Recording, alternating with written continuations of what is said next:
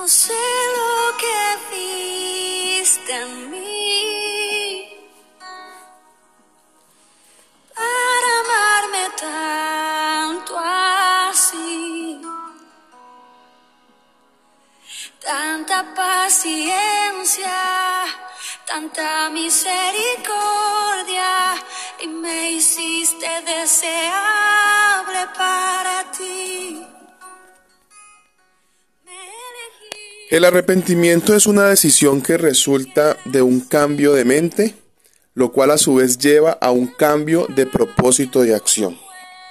Y es que para experimentar un verdadero arrepentimiento debemos eh, iniciar en las palabras de Romanos capítulo 12 versículo 2, cuando dice, no imiten las conductas ni las costumbres de este mundo más bien dejen que Dios los transforme en personas nuevas al cambiarles la manera de pensar.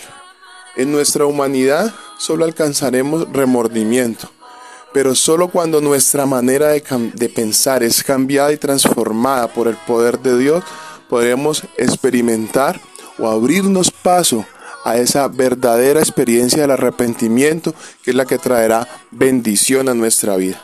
Y es que el primer llamado del, eh, del reino es el arrepentimiento. Y las implicaciones del arrepentimiento bíblico son tres en las que vamos a hablar esta mañana y a pedirle a Dios que a través de este tiempo de ayuno se rompan muchas cadenas que quizás nos han tenido atados, que no nos han dejado avanzar y que descienda la gloria del Señor a nuestras vidas y que se cumpla el propósito de Dios en nuestras vidas. Y esa primera implicación es la renuncia y cambio de actitud.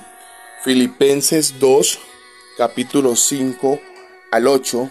Yo le invito para que usted haga esta lectura allí, no, siga la lectura de Filipenses capítulo 2, versículos 5 al 8 dice, tengan la misma actitud que tuvo Cristo Jesús, aunque era Dios, no consideró que el ser igual a Dios fuera algo a lo cual aferrarse en cambio renunció a sus privilegios divinos, adoptó la humilde posición de un esclavo y nació como un ser humano, cuando apareció en forma de hombre. Se humilló a sí mismo en obediencia a Dios y murió en una cruz como morían los criminales. Es un ejemplo el que nos dio Jesús. Es un ejemplo el que nos dio Jesús al renunciar y al tener un cambio de actitud no se aferró a su divinidad, se despojó, se despojó de todo lo que él era, de, absolutamente toda su divinidad, porque Jesús era 100% hombre, 100% Dios. Entonces hoy, mi hermano, debemos reconocer principalmente que hay cosas en nuestra vida, hay acciones, pensamientos, cada uno de nosotros sabe que no nos está permitiendo ir más allá, que no nos está permitiendo ver la gloria de Dios en nuestra vida que no nos está permitiendo que se cumpla el propósito de Dios en nuestra vida. ¿A qué nos estamos aferrando? ¿Qué es, qué es eso que no hemos podido soltar? ¿Qué es eso que aún está ahí y que no nos deja ir más allá? Y que esta sea la mañana, esta sea la oportunidad para que renunciemos, adoptemos, que haya un verdadero nacimiento y que obedezcamos a Dios de la manera que Él quiere que lo hagamos para que se cumpla su propósito en nuestras vidas. Esa segunda implicación que encontramos a través de la palabra, de, las implicaciones del arrepentimiento bíblico, es la sumisión y el deseo de aprender. Para eso quiero que me acompañe al libro de Tito, al capítulo 2, versículos del 11 al 15. Y dice la palabra de Dios en el libro de Tito, capítulo 2, pues la gracia de Dios ya ha sido revelada, la cual trae salvación a todas las personas. Y se nos instruye a que nos, nos apartemos de la vida mundana y de los placeres pecaminosos. En este mundo maligno debemos vivir con sabiduría, justicia y devoción a Dios, mientras anhelamos con esperanza ese día maravilloso en que se revele la gloria de nuestro gran Dios y Salvador Jesucristo. Él dio su vida para liberarnos de toda clase de pecado, para limpiarnos y para hacernos su propio pueblo, totalmente comprometidos a hacer buenas acciones. Debes enseñar estas cosas y alentar a los creyentes a que las hagan. Tienes la autoridad para corregirlos cuando sea necesario, así que no permitas que nadie ignore lo que dices. Y por eso nosotros hoy, que estamos en este tiempo especial de ayuno, en un inicio de un ministerio, debemos estar dispuestos a someternos a Dios y con ese deseo de aprender a mantenernos firmes en la gracia, a decir no a lo impío, a decir no a lo mundano, a controlarnos en la práctica de un comportamiento sano, pero sobre todo a buscar con afán hacer el bien, que el único afán que haya en nuestra vida sea el de hacer el bien.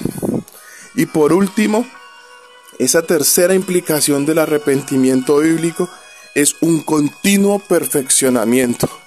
Hoy las empresas en el mundo hablan en términos de calidad como, las, eh, como oportunidades de mejora para un mejoramiento continuo de sus procesos. Y nosotros debemos identificar día a día esas oportunidades. Hay oportunidades de mejora, pero que nos conduzcan a un mejoramiento continuo, a que hoy seamos mejores que ayer. Y en Filipenses 3, capítulo 12, Filipenses, perdón, Filipenses capítulo 3, versículo 12, dice la palabra de Dios, no quiere decir que ya haya logrado estas cosas, ni que ya haya alcanzado la perfección, pero sigo adelante a fin de hacer mía esa perfección para la cual Cristo Jesús primeramente me hizo suyo. Servir a Dios aún con nuestras imperfecciones.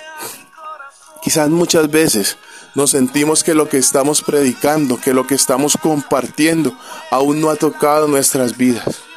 Pero mis hermanos, lo más importante es que aún en medio de nuestras imperfecciones, nos sometamos a Dios, nos propongamos y determinemos creerle y servirle, tomemos la decisión de dejar atrás nuestra humanidad, de servirle solo a Él y en humildad dejarnos controlar por el Espíritu Santo. Solo un corazón controlado por el Espíritu Santo podrá caminar en una santidad a la que nos llama Dios. Santidad es estar apartado, santidad no es caminar en el aire, santidad no es equivocarnos, santidad es procurar estar alejados de la inmundicia, procurar estar alejados de lo impuro, procurar estar alejados de todo aquello que nos separa de Dios como lo dice Hechos 3:19, convertidos y arrepentidos. No hay nacimiento en el reino sino oír el llamado a la salvación, renunciar al pecado y volvernos a Cristo Jesús es la única salida y que nos traerá la bendición y la gloria de Dios. Dios les bendiga.